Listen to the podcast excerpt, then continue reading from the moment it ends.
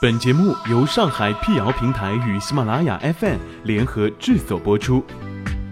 让信息对称传播，让谣言止于透明。欢迎来到谣言侦探社，我是侦探猫皮尔摩斯，当然你也可以叫我皮仔。在今天的辟谣开始之前呢，欢迎关注我们的微信公众号，请搜索“上海网络辟谣”并认准加 V 标志皮仔在等你哦。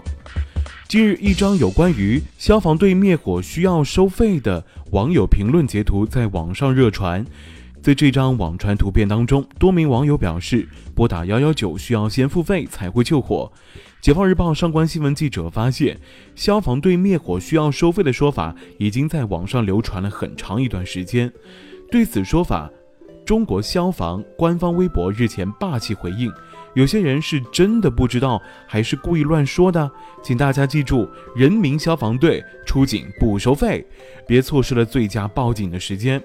然而，记者发现有不少网友因误信这个谣言而遭受损失。根据中新网报道，二零一七年四月一日凌晨，广西河池一名女子堆放在住宅外侧的杂物起火，她怕救火会被收费，仅用水壶提水灭火，不料火越烧越大。一小时后，他才无奈拨打幺幺九，可火已经烧到了自家房子。另有报道，日前四川一民房失火，户主担心幺幺九灭火收费，遂自行扑救，两个小时后才报警，致一间屋子被烧光，屋内一点八万元现金化为灰烬。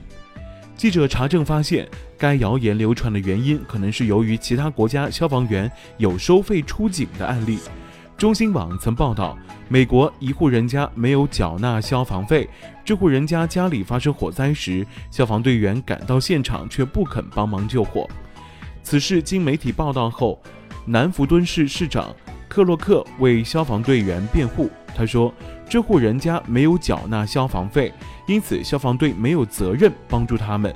而在二零一八年三月二十五日，中国消防也曾发布微博称，网友反映。澳洲的烟雾报警器实在是太敏感了，响十五分钟不关的话，出一次火警差不多要三千刀澳元，约合人民币一万四千两百八十元。总而言之，中国消防队出警收费的说法纯属谣言，